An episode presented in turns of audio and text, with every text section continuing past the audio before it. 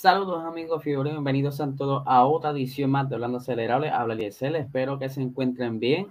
Eh, antes de arrancar el episodio, quiero que vean un poquito de lo que fue el episodio de ayer de Box Talk. Chequense en esto. Cambio, de, llega nueva, una nueva era que hubiera un cambio, aunque sea una línea blanca por el lado. Max es campeón, podían haberle añadido un detalle quizás en dorado o algo que representara, ¿verdad? El campeonato. Él se fue, él se fue como, ah, sácalo ahí que se chave todo. Bueno, vamos por donde Tonde le gusta. McLaren. Ahora sí, eh, están tratando de arreglar su debilidad, que es la parte de las curvas lentas. Curvas lentas. Que es entonces lo que ellos creen con ese de, de la suspensión el famoso McLaren. Zumba. Los rumores. ¿Por cuál vamos a arrancar? Filming Day. Ah, eso está un par de días antes de. de Tienen menos de dos semanas más. Sí, por el chat eh,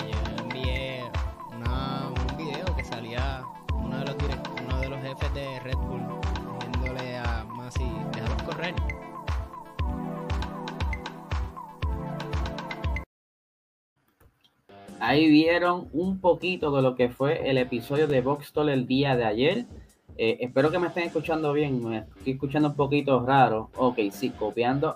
Estamos aquí chequeando audio mientras grabamos. Pero como le estaba diciendo, el episodio fue bastante interesante. Tuvimos un invitado del chat acelerado, Héctor Ruiz, mejor conocido como Tondi. Estuvimos hablando ahí, ¿verdad? De las livery, de los bochinches, de las noticias, de las películas que vienen de Netflix, etcétera, etcétera. Así que dense la vuelta por nuestro canal de YouTube que ya está disponible el episodio. Pero mira, vamos a arrancar con la noticia de ayer. Y es que se filtraron una supuesta foto de lo que pudiera ser el F175, o sea, el Fórmula 1 2022 de Ferrari. Que vamos a analizar un poco bien esta foto. Pareciera ser que es la tarima de donde estuvieran o donde podrían hacer esta ceremonia el día de hoy, porque el día de hoy se estará mostrando el monoplaza de Ferrari, si la mente no me falla, eh, se puede ver las luces, el fondo brillante, hasta quizás lo que es la pantalla de donde están presentando el nombre del Ferrari. Pero hace poco también se filtró otra foto y vamos a comparar, ¿verdad? Esta, ambas fotos, mira, vamos a ver la otra. Aquí pueden ver la foto que se había filtrado antes, que pareciera ser una foto de estudio, quizás montada por algún programa like Photoshop o algo así, pero tiene parecido, tiene un buen parecido en los colores, ¿verdad? Tiene esa combinación de rojo y negro, pero vamos a ver que no se parecen, ¿verdad? No son exactamente igual. Primero vamos a comparar el piso. Pueden ver que aquí en esta foto el suelo viene bastante simple, sencillo, con un corte diagonal hacia abajo y luego simple hacia atrás. Pero acá se ve como ya más, eh, con más detalle, tiene unos cortes más filosos, como que con mejor acabado que como estábamos viendo en esta foto. Otra comparación, ¿verdad? Que me llamó mucho la atención son las entradas de las áreas de refrigeración los intercoolers, los, los radiadores, como le quieran llamar, que aquí se ven bastante grandes en comparación a las de acá, son un poco más pequeñas.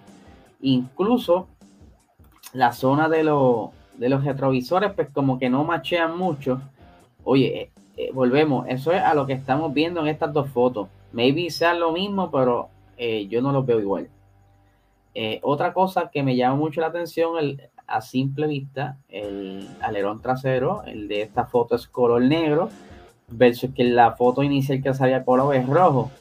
Otra cosa bien interesante es ese filo que sobresale del alerón trasero, simulando a los antiguos alerones traseros de la era pasada de, aerodinámica. Los que hemos visto hasta el momento eh, terminan de forma redonda en esa zona, aunque sí con una curvatura bastante eh, recta, pero aquí tiene ese filo que destaca. Otra cosa que está, ¿verdad? En, en este carro es que los alerones delanteros son totalmente distintos. Pueden ver que aquí el corte en esa zona donde está la aleta es más brusca, casi 90 grados exacto, mientras que acá se ven que son un poquito más redondos y tiene más forma. Ahora bien, vamos sobre esta, esta fotografía que tenemos aquí, ¿verdad? Y me disculpan lo que están escuchando a través del podcast, pero ya ustedes saben que estamos, ¿verdad? Eh, metiéndole un poquito a lo visual para la gente que está en YouTube. Si se fijan, ¿verdad? Déjame agrandarla para, digo, no se agrande mucho, pero aquí vamos. Se notan los orificios en las gomas delanteras al igual que vimos el día de ayer en el, en el Williams. Tiene esos orificios que pareciera ser para respirar, ¿verdad? O, o tener un poco de, ventilación hacia los frenos. Eh, ¿Qué más podemos ver por aquí? Oh, pues claro, porque hay una comparación también que estuvieron haciendo unos medios italianos que estaban comparando el suelo en donde termina el, suelo del, eh, del AMR22 y el del eh, Ferrari, que se parece mucho en esa zona, tiene más o menos los mismos bordes. Y como bien lo puse en un post ayer, lo voy a repetir aquí. Dame buscarlo rápidamente, que cerré la página sin querer.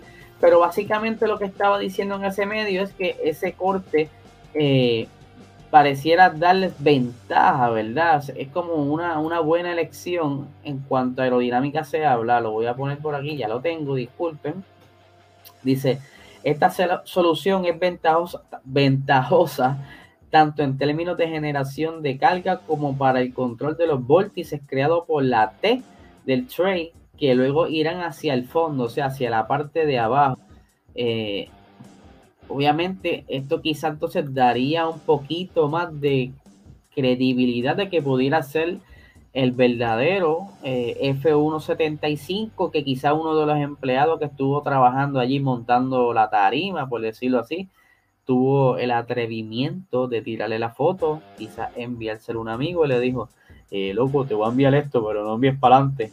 Y como siempre pasa en los chats, que le dicen, sí, sí, sí, sí, seguro que sí, no lo van enviar para adelante. Mientras le está diciendo que no se lo va a enviar adelante, ya le ha dado forward al chat de la familia, al chat del trabajo, al chat de los panas. Ustedes saben cómo es esto. Y de, esta manera, pues se regó la foto. Lo mismo que ha pasado con las otras fotos de las demás escuderías. Pero aquí está bien extraño de la manera en que se filtra esto y cómo está llegando a las redes. Porque sí parece ser el que van a presentar, aunque parece un dummy card, ¿verdad? Porque hay ciertas zonas que se ven como que media, eh, media pues, turbulentas, no, este, eh, se me fue la palabra, nebulosas. Discúlpeme, la hora. Pero puede ser, puede ser que sí sea entonces que van a presentar, pero que no sea el carro real, que simplemente sea el dummy card de Ferrari. Que por lo que veo, ¿verdad? Vamos a buscar la foto original. Hay unos colores bien bonitos y se parece mucho la combinación a lo que fue el Ferrari que utilizó Alan Prost en los 90, ¿verdad? Me, pueden corregir, pero tiene más o menos los mismos colores. Ese, ese, ese juego de negro con rojo intenso se le ve muy bien. Aunque como dije, vamos a ver si este en realidad es, pero mira, se ve la escoba al fondo, se ve las lámparas, se ve la pantalla, así que lo más probable este sea el Ferrari que estarán utilizando, por lo menos para hacer la presentación. Maybe después o a última hora le dieron con cambiar algo, no sé, todo puede pasar aquí. Esto se llama Fórmula 1, ellos esto hacen lo que sea por jugarse la fría.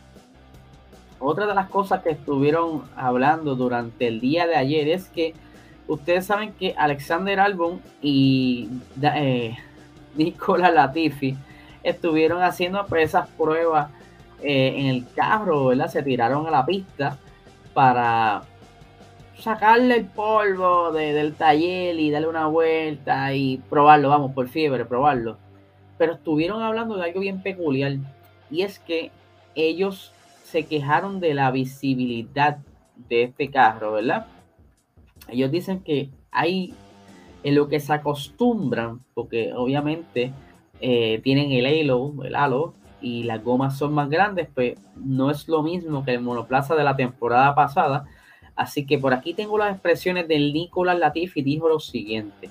La visibilidad definitivamente es peor en algunas curvas. Supongo que depende del tipo de curva, de lo mucho que se dirija a la curva y de hacia dónde se, dirige, se dirija la mirada. Creo que es algo lo que todo el mundo tiene que acostumbrarse, pero seguro que hay casos en los que se ve mucho menos.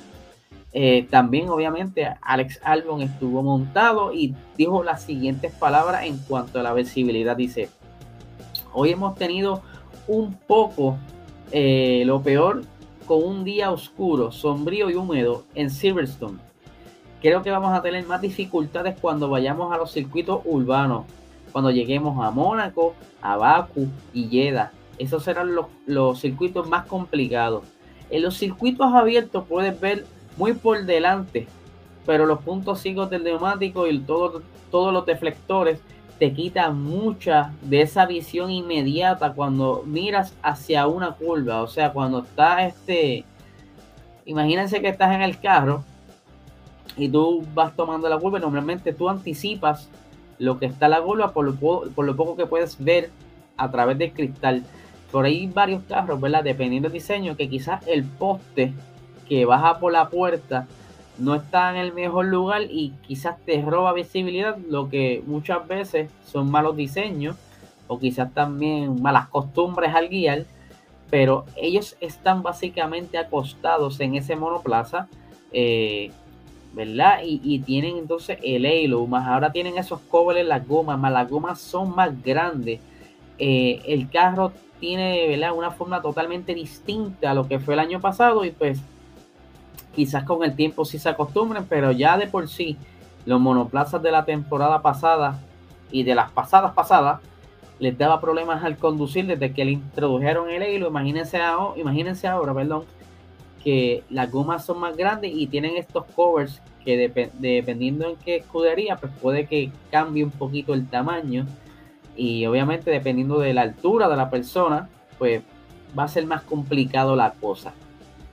Por otra parte, Ustedes saben muy bien que Alex Albon, mientras estuvo la temporada pasada, eh, pues, él estuvo de piloto de reserva para el equipo de Red Bull, estuvo trabajando en los simuladores, estuvo trabajando en todos esos setups antes de que ellos comenzaran en la carrera, como también estuvo eh, una temporada en la DTM, con la esperanza de que quizás apareciera un asiento en Red Bull, pero eh, apareció primero una oportunidad en una de las escuderías, que fue en Williams, y Red Bull le dijo, mira, hermano, aprovecha y después si acaso te podemos acomodar la capa, te acomodamos, ¿sabes cómo es esto? Es mejor que estés sentado que estés fuera. Pues durante ese tiempo que él estuvo fuera, ¿verdad? Eh, intentando mantenerse fresco eh, en los conocimientos de la Fórmula 1 mientras trabajaba para Red Bull tras bastidores, él dice que él aprendió mucho de Checo Pérez. Y por aquí, ¿verdad? Tengo eh, las expresiones de Alex Albon, eh, déjame buscarlas por aquí. Dice, el año fuera definitivamente me ayudó en términos de la forma que obtienes una mejor compresión, de la forma en que las cosas funcionan dentro de la Fórmula 1, pero también específicamente del rendimiento, en lo que hace que un monoplaza de carrera sea rápido y lo que hizo Red Bull para lograrlo. A finales del 2020 yo estaba empezando a entender esto pero hasta que tuve eh, ese tipo de tiempo, eh, o sea, fuera del monoplaza y, estar detrás bastidores probando otras cosas, fue que pude entenderlo realmente.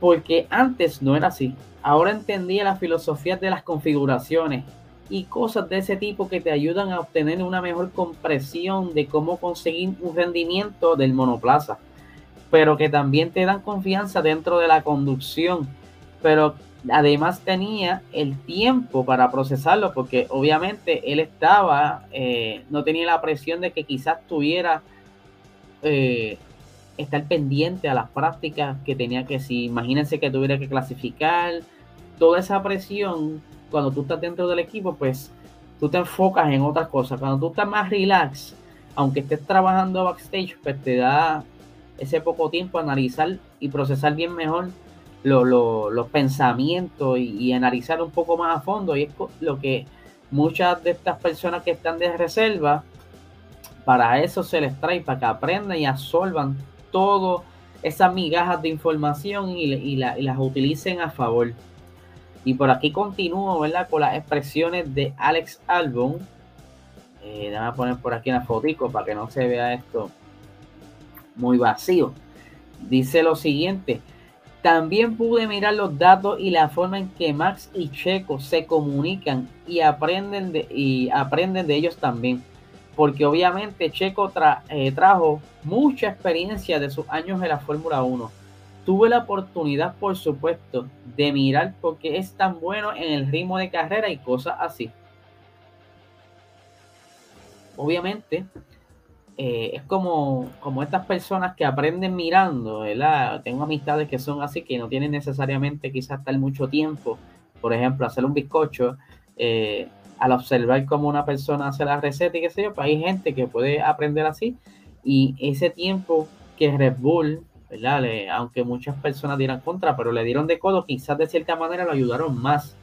De igual forma le hicieron a George Russell, que estuvo mucho tiempo en Williams, y cuando esté ahora en Mercedes, pues va a estar más preparado porque entonces va a aprender cómo sacar el máximo del carro. Y mientras tú estás en un carro que no da la, milla extra, cuando estás en un carro mejor, eh, vas a poder sacar mucho más resultados. Así pasó con Alex Albon, eh, el estar backstage jugando, quizás como dicen en el simulador, ¿verdad? en son de broma, pudo entonces eh, de las diferentes setups porque él es el que está a cargo de probar las configuraciones que van a llevar la pista en las prácticas mucho antes de que se monte en el carro uno de los pilotos.